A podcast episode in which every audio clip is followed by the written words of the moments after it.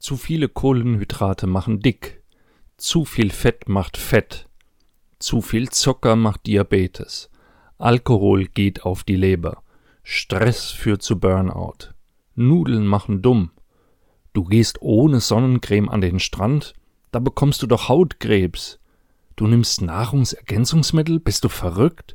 Zu viele Vitamine schaden doch nur. Solche oder ähnliche Meldungen kannst du in den Medien fast jeden Tag lesen. Wir bekommen ständig Angst gemacht vor dem, was uns alles krank machen kann. So ticken unsere Medien nun mal und ja, so tickt auch leider unsere moderne Medizin. Aber was macht uns eigentlich gesund oder was hält uns gesund? Ist das nicht die viel wichtigere Frage? Darum geht's in der heutigen Folge. Ich finde, das ist eine so wichtige Frage, dass ich dazu diese Solo-Folge aufgenommen habe.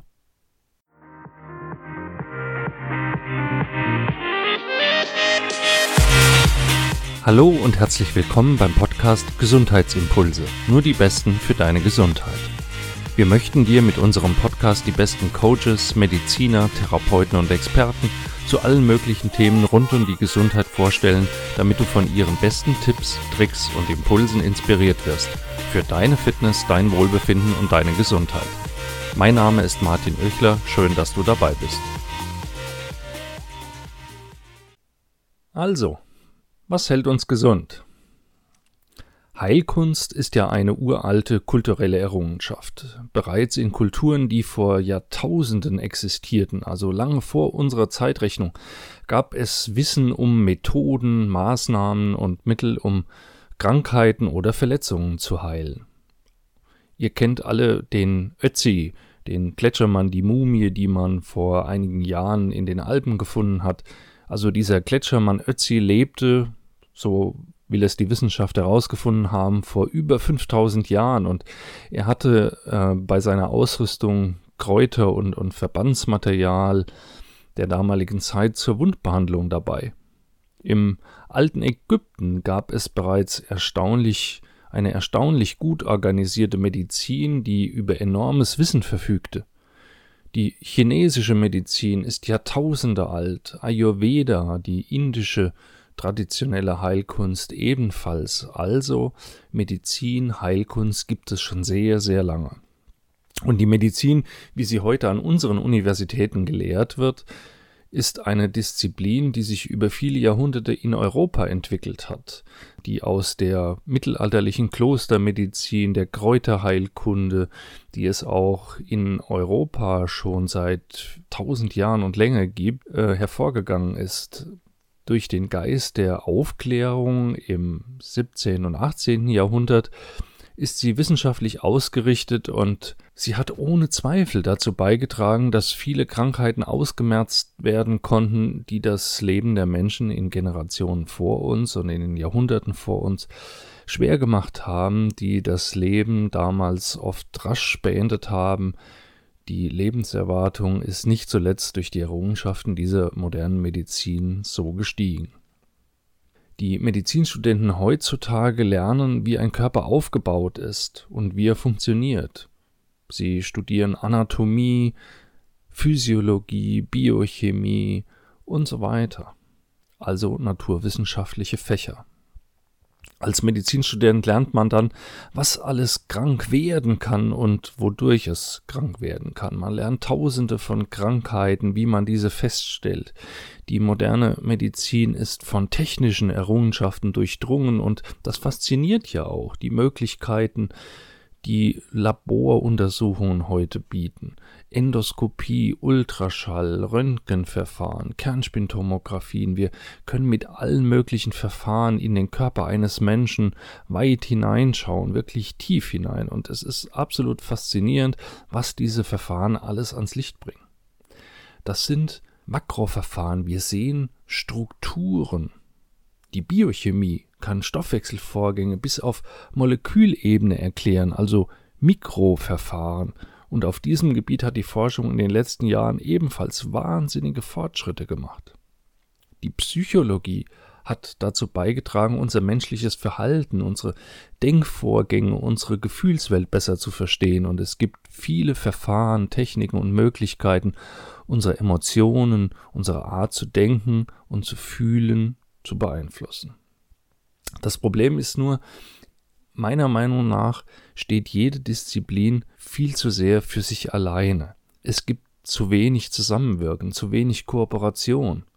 Schulmedizinisch tätige Ärzte arbeiten ausschließlich mit physiologisch begründeten Methoden. Sie erklären Krankheiten als Störungen der biologischen Vorgänge. Psychologen hingegen erklären Krankheit als Störung unseres Denkens und unserer Emotionen. Naturheilkundlich und ganzheitlich arbeitende Therapeuten versuchen viele Sichtweisen zu integrieren, aber auch sie neigen dazu, ins Esoterische abzugleiten und erheben ihre Sichtweise dann ebenso zum Dogma wie die Schulmediziner ihre.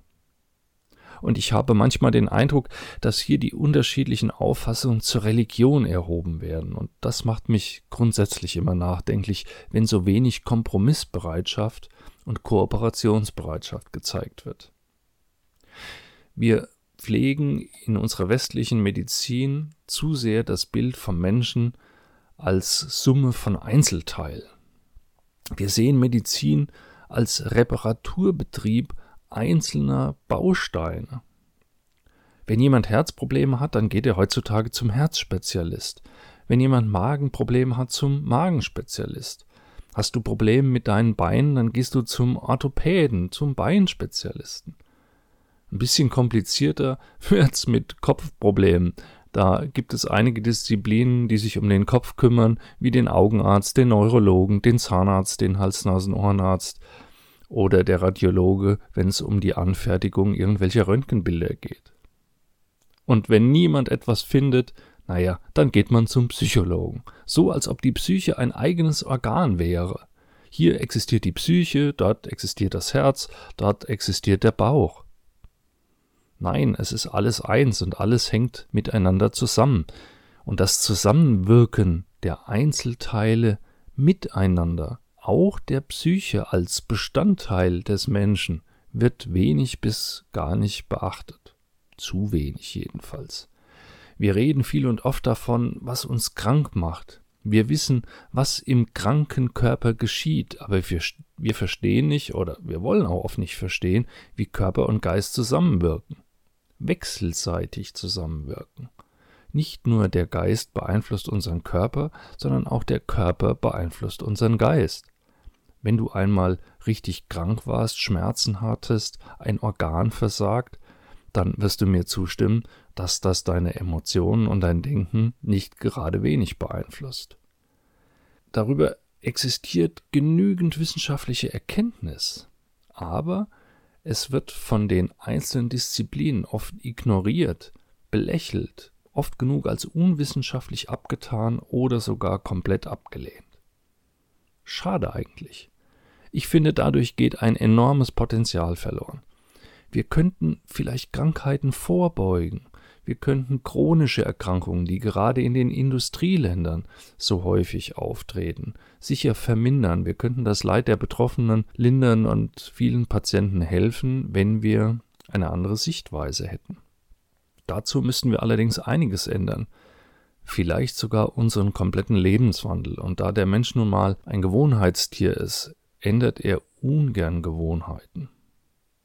Und wenn es darum geht, unsere Gesundheit zu fördern oder zu erhalten, Krankheiten zu vermindern, indem man seine Gewohnheiten ändert, oh, dann wird es schwierig. Lieber ignoriert man dann die Erkenntnisse und macht so weiter als bisher, nimmt also gerade die chronischen Erkrankungen lieber in Kauf, als etwas zu verändern. Ein wissenschaftliches Modell, es ist keine Methode, es ist ein Modell, das sich damit beschäftigt, was uns eigentlich gesund hält, ist die sogenannte Salutogenese. Sie kommt eigentlich aus der Sozialforschung und der Psychologie, genauer gesagt aus der Stressforschung. Der Begriff Salutogenese wurde von Aaron Antonowski in den 1970er Jahren etabliert. Antonowski war ein israelischstämmiger amerikanischer Stressforscher. Und er stellte sich die Frage, wie es ein Organismus, ein Körper schafft, auch bei Krankheit und Verletzung immer wieder der Gesundheit zuzustreben. Klingt erstmal eigenartig und theoretisch. Ich will es dir erklären. In der Medizin existiert der Begriff der Pathogenese, also der Ursachen von Krankheiten. In Analogie dazu hat Antonowski den Begriff Salutogenese geprägt, also die Suche nach der Ursache von Gesundheit. Was heißt das? Ich nenne mal ein Beispiel.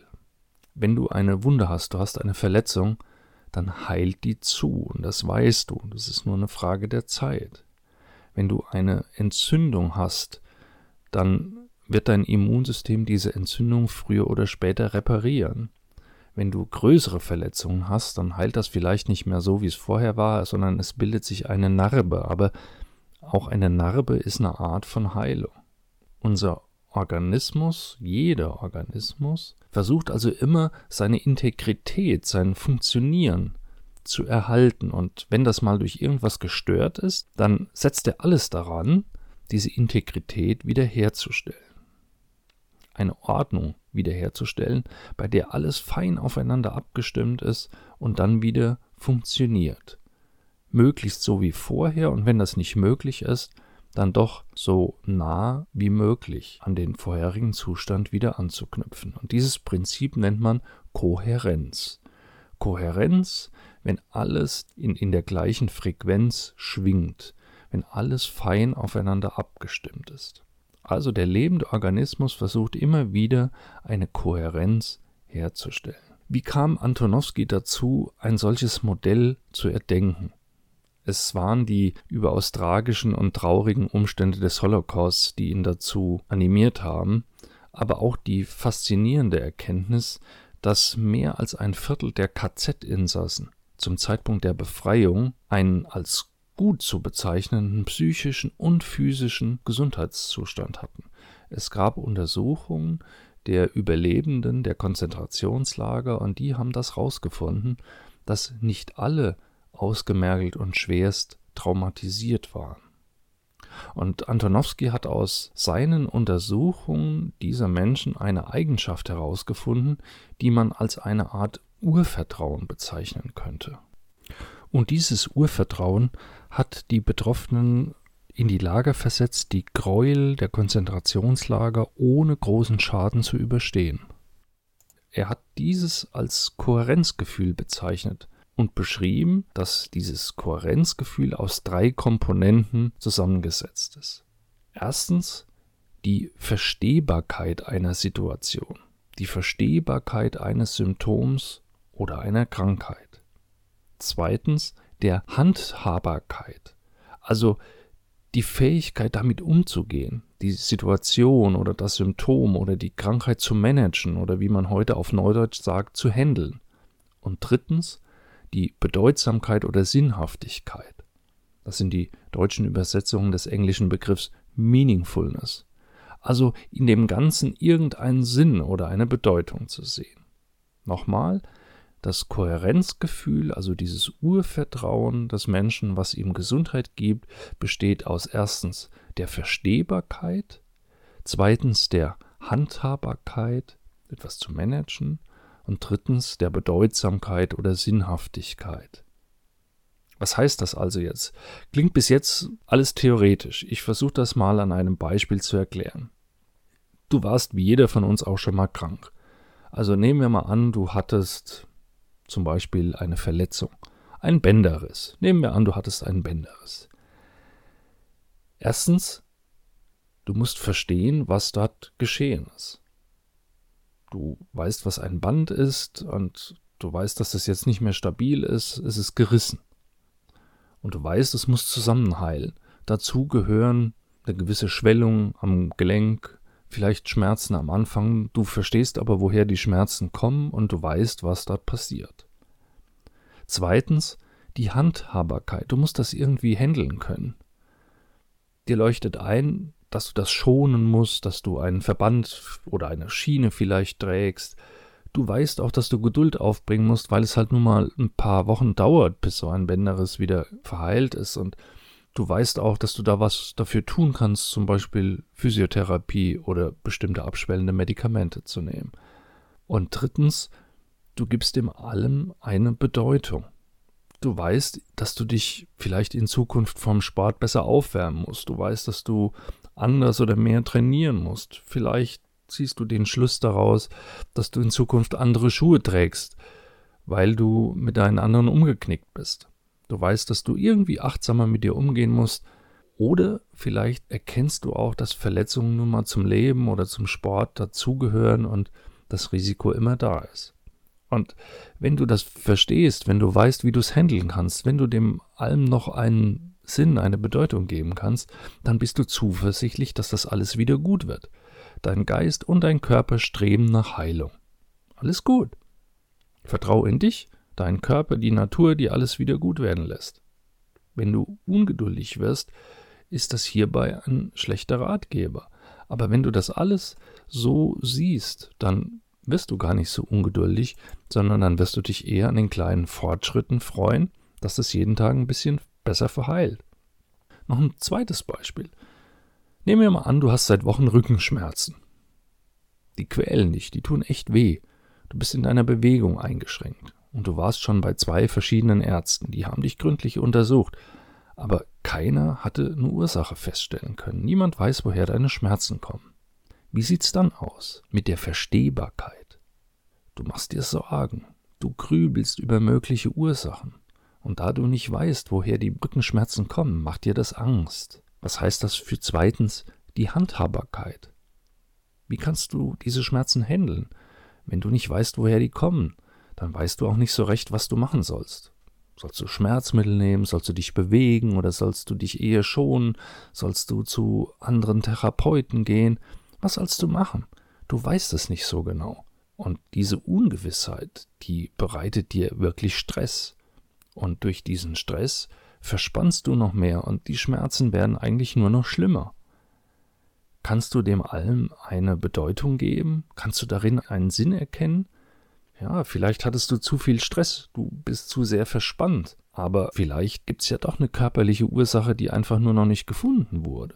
Also auch das schafft wieder eine Unsicherheit und eine Ungewissheit und das macht dir Angst und dadurch verschlimmerst du nur deine Beschwerden. Siehst du die Unterschiede in den beiden Beispielen? Wenn du zuversichtlich bist, wenn du es kapierst, was dort geschieht, wenn du einen Sinn darin erkennst, was du vielleicht in Zukunft besser machen kannst, dann ist alles gut. Dann leistest du deiner Heilung Vorschub. Und wenn das alles nicht der Fall ist, wenn du unsicher bist, wenn du Angst hast, wenn du nicht weißt, was das alles zu bedeuten hat, dann stehst du deiner Heilung eigentlich mehr im Wege. Natürlich ist da immer eine Abstufung in den Empfindungen, das waren ja jetzt auch nur Beispiele, um das mal zu verdeutlichen. Aber es ist tatsächlich so, dass unser Kopf, unser Gehirn ständig bewertet. Wir suchen immer nach Erklärung, wollen etwas verstehen und die Situation in einen Kontext einordnen. Und genau so funktionieren verschiedene Medizinsysteme. Die traditionelle chinesische Medizin zum Beispiel erklärt ein und dasselbe Symptom ganz anders als die westliche Schulmedizin oder irgendeine andere medizinische Sichtweise. Und es ist gar nicht so wichtig, wie es erklärt wird, sondern es ist wichtig, dass es erklärt wird. Du musst es irgendwie verstehen. Das ist die erste Eigenschaft der Salutogenese. Wenn ein Arzt oder Therapeut zu dir als Patient sagt, da kann man nichts machen, dann ist das die schlimmste Aussage, die man machen kann. Denn sie vermittelt ein Gefühl der Hilflosigkeit. Du kennst Hilflosigkeit, das ist eine zutiefst unangenehme Empfindung. Irgendetwas kann man immer machen. Nicht alle Symptome können zum Verschwinden gebracht werden, aber selbst wenn eine Verletzung oder Behinderung oder Schmerzen erstmal bleiben, dann kann man immer Wege suchen, die die Akzeptanz dieser Symptome erhöhen und damit auch das subjektive Empfinden der Krankheit zumindest vermindern. Auch spirituelle Handlungen, zum Beispiel Meditieren oder Beten, können Methoden sein, wie man Krankheiten handeln kann. Wenn ein Arzt oder Therapeut dir irgendeine Methode, egal welche, an die Hand gibt, dann schöpfst du doch Hoffnung, du schöpfst Vertrauen und das reduziert Stress, nimmt den Druck und alleine das fördert schon die Heilung. Und das ist der zweite Aspekt der Salutogenese, nämlich die Handhabbarkeit. Du musst es irgendwie managen können. Und dazu brauchst du Methoden. Und drittens, wenn du einen Sinn erkennst, die Bedeutung einer Krankheit. Patienten fragen mich auch oft, was habe ich falsch gemacht? Dann antworte ich nicht selten, dass Krankheit keine Frage irgendeines Fehlers ist. Aber dass Patienten überhaupt fragen, was habe ich falsch gemacht, dahinter steckt ja die Frage, einen Sinn dahinter zu erkennen. Was kann ich ändern? Was soll das alles? Was kann ich jetzt mit der Situation anfangen? Du kennst auch Menschen, die nach einer schweren Krise im Leben ihrem, ihrem zukünftigen Leben eine andere Richtung gegeben haben. Nach einer durchgemachten Krebserkrankung. Die beginnen dann förmlich ein anderes Leben. Die haben einen anderen Job, manchmal sogar einen anderen Partner, die wechseln ihren Wohnort. Aber es kann auch sein, dass sie anderen Menschen helfen, indem sie ihre Erfahrungen teilen dass sie es sich zur Mission gemacht haben, andere vor dem gleichen Schicksal zu bewahren, und damit haben sie auch ihrer Krankheit einen Sinn gegeben. Klingt jetzt sehr groß, pathetisch, das gilt aber auch bei Bagatellen. Wenn du eine starke Erkältung hast, dann kann der Sinn dahinter sein, dass du dir einfach mal dringend ein paar Tage Ruhe äh, gönnen musst. Wenn du dich verletzt hast, dann kann das bedeuten, du brauchst einfach mal eine Pause. Du musst vielleicht im Sport weniger trainieren oder du brauchst irgendwie anderes Equipment, äh, was Verletzungen vorbeugt. Also, wenn du dir den Kopf an der gleichen Kante ein paar Mal angestoßen hast, hast, dann hat das vielleicht den Sinn, dass du den Schrank woanders hinhängen solltest. Ja, alles hat irgendwo einen Sinn. Oder du musst ihm einen Sinn geben. Es gibt dafür noch viele Beispiele, aber ich denke, ich konnte dir verdeutlichen, was damit gemeint ist. Vielleicht denkst du jetzt noch immer, das ist mir alles zu wenig konkret, gesund bleiben und gesund werden mit eher philosophischen Überlegungen zu erklären, das ist mir alles zu theoretisch. Aber auch dazu gebe ich noch ein paar Gedanken auf den Weg. Jede praktische, noch so alltägliche Handlung ist immer eingebettet in einen größeren Zusammenhang. Und das Modell der Salutogenese ist eine solche größere Theorie. Du kannst sie aber auf deine täglichen Verrichtungen herunterbrechen. Ernährung. Ohne Zweifel ist Ernährung ein wichtiger Pfeiler für die Gesundheit. Es geht aber nicht nur darum zu sagen, isst dies oder das oder verzichte lieber auf das eine oder das andere. Das ist gesund und das da ist ungesund. Du kannst das Prinzip der Salutogenese auch auf die Ernährung anwenden. Du musst erstens verstehen, was und warum du etwas isst oder eine bestimmte Kostform wählst oder eine Diät machst. Ohne dass du kapierst, was die Ernährungsform bedeutet, wirst du damit nicht viel Erfolg haben. Wer sich zum Beispiel vegan ernährt, der sollte sich mit Nährstoffwerten, der richtigen Ausgewogenheit der pflanzlichen Lebensmittel auskennen. Die Ernährungsform wirklich verstehen, sonst kann sie schnell auch ungesund werden, weil zum Beispiel Mangelerscheinungen auftreten. Das gilt für jede andere Ernährungsform ganz genauso. Deine Ernährungsform sollte gut zu handhaben sein. Wenn es für dich Stress bedeutet, auf bestimmte Dinge zu verzichten oder extrem schwierig ist, bestimmte Lebensmittel überhaupt zu bekommen oder Zubereitungsarten nicht machbar sind, dann vergiss es. Du schadest dir damit mehr, als dass es dir nutzt. Und deine Ernährung muss für dich Sinn machen. Sie muss für dich eine Bedeutung haben nicht für andere, für dich. Nur weil eine Kostform gerade in Mode ist oder deine Freundin eine Diät macht, für dich aber ohne Bedeutung ist, ohne Wert, ohne Sinn, dann lass es. Sie wird dir dann keine oder nur wenig gesundheitliche Vorteile bringen. Und das gilt für andere Lebensbereiche ganz genauso. Bewegung. Niemand zweifelt daran, dass Bewegung gesund ist. Aber auch hier Du musst erstens verstehen, warum und welche Art von Bedeutung für dich gut ist. Und du musst den Sinn und die Bedeutung dahinter kapieren. Alles andere verursacht sonst nur wieder Stress und inneren Widerstand gegen etwas, das dir hier eigentlich gut tun soll, und du erreichst das Gegenteil. Und es muss machbar sein. Wenn du nicht schwimmen kannst, ist Schwimmen für dich nicht gesund. Es zu lernen macht Sinn, und wenn du das verstehst und einen Schwimmkurs besuchst, dann entwickelt sich daraus womöglich etwas Gesundheitsförderliches für dich. Du musst verstehen, warum ausreichend Entspannung, Stressabbau und genügend Schlaf so wichtig sind. Es muss für dich Sinn machen, mindestens sieben Stunden pro Tag zu schlafen und vielleicht meditieren zu lernen oder eine andere Entspannungstechnik. Wenn du dich dagegen sträubst, dann bekommst du höchstens Albträume, aber keine bessere Gesundheit. Und wenn dich deine beiden kleinen Kinder oder Schichtarbeit oder Verkehrslärm draußen auf der Straße oder sonst etwas vom Schlafen abhalten, dann ist das gar nicht machbar. Und wenn die Machbarkeit fehlt, dann scheitert auch etwas noch so Sinnvolles, dessen Zweck du zwar verstanden hast, du kannst es aber nicht machen. Was du dann aber machen kannst, ist auch hierin eine Bedeutung zu sehen. Zum Beispiel, dass du deinen Kindern die größtmögliche Fürsorge zuteil werden lässt, was dich auf eine andere Art befriedigt. Oder dass es Zeit ist, dir eine andere Wohnung zu suchen mit weniger Verkehrslärm oder einen Job ohne Schichtarbeit. Du siehst also, dass du die drei Aspekte der Salutogenese verstehen, handhaben können und Sinn dahinter sehen, auf alle möglichen alltäglichen Dinge anwenden kannst, um einen Nutzen für deine Gesundheit daraus zu ziehen.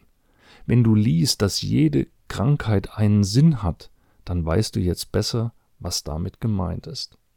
Wenn du wirklich einmal krank bist, versuche die Bedeutung dahinter zu erkennen. Und sei es nur, dir mehr Ruhe zu gönnen, eine Pause einzulegen oder was auch immer. Versuche immer, die Krankheit zu verstehen. Dazu brauchst du ein Modell. Ob du die Symptome oder die Umstände rein biochemisch erklärst oder mehr psychologisch oder mit einem ganzheitlichen Ansatz, nach westlichem Verständnis oder mit den Mitteln einer anderen Sichtweise, wie zum Beispiel den asiatischen Betrachtungen von Gesundheit und Krankheit. Das ist dabei Nebensache. Es muss für dich schlüssig und nachvollziehbar sein, das ist wichtig. Und du musst etwas tun können. Keinesfalls sollte ein Gefühl von Hilflosigkeit aufkommen. Zuversicht, selbst etwas zur Genesung beitragen zu können, ist extrem wichtig. Ich sehe das daran, dass Patienten mich ganz oft fragen, was kann ich denn selbst noch tun? Das eigene Handeln erscheint ihnen wichtig. Menschen, die sich nur auf eine Therapie verlassen, die ihnen von außen gegeben wird, also Medikamente, Operationen, Anwendungen durch Therapeuten, Menschen, die sich nur auf diese Therapie von außen verlassen, die sehen ihren Organismus fremdbestimmt. Aus dieser Fremdbestimmtheit erwächst doch ein Gefühl von Hilflosigkeit, das Gefühl ausgeliefert zu sein. Und in der Tat sind das oft Menschen, die krank und auch häufig chronisch krank sind. Man kann immer etwas selbst tun. Es ist zwar nicht immer von Anfang an klar, was das ist, aber man kann immer etwas ausprobieren. Nutzt dir mehr Ruhe oder Aktivität? Tut dir Kälte oder Wärme gut? Brauchst du eine bestimmte Ernährung oder ist es vielleicht gut, in dem, in dem jetzigen Zustand zu fasten? Und was du immer tun kannst, ist deine Gedanken kontrollieren. Und das ist sogar ganz wichtig. Meditation, Beten, mal innere Einkehr. Das hilft. Die Gemeinschaft mit anderen, Trost und Hilfe bei Familie oder Freunden zu suchen, auch das ist ganz wichtig. Und das kann man immer tun. Hoffentlich war das für dich eine Inspiration, deine Sicht auf Gesundheit und Krankheit um einige Aspekte zu erweitern. Ich wollte dir zeigen, dass theoretische Konzepte immer auch praktische Auswirkungen haben. Und ich bin überzeugt, dass das Konzept der Salutogenese, das jetzt seit bald 30 Jahren existiert, unsere Denkweise darüber, was gesund ist und was weniger gesund ist, was Heilung verspricht und was ganzheitliche Heilung bedeutet, enorm bereichert, wenn wir die richtigen Schlüsse daraus ziehen. Deine Meinung dazu interessiert mich. Wie hat dir die Folge gefallen? Schreib mir deine Gedanken dazu in die Kommentare zu den entsprechenden Posts auf Social Media. Teile die Folge auch gerne mit deinen Freunden und allen, von denen du glaubst, dass sie das Thema auch interessiert. Falls du es noch nicht getan hast, bewerte den Podcast auf iTunes mit 5 Sternen oder schreib mir eine Rezension. Hoffentlich hören wir uns dann nächste Woche wieder. Bis dahin bleibt gesund, dein Martin Oechler von gesundheitsimpulse.com.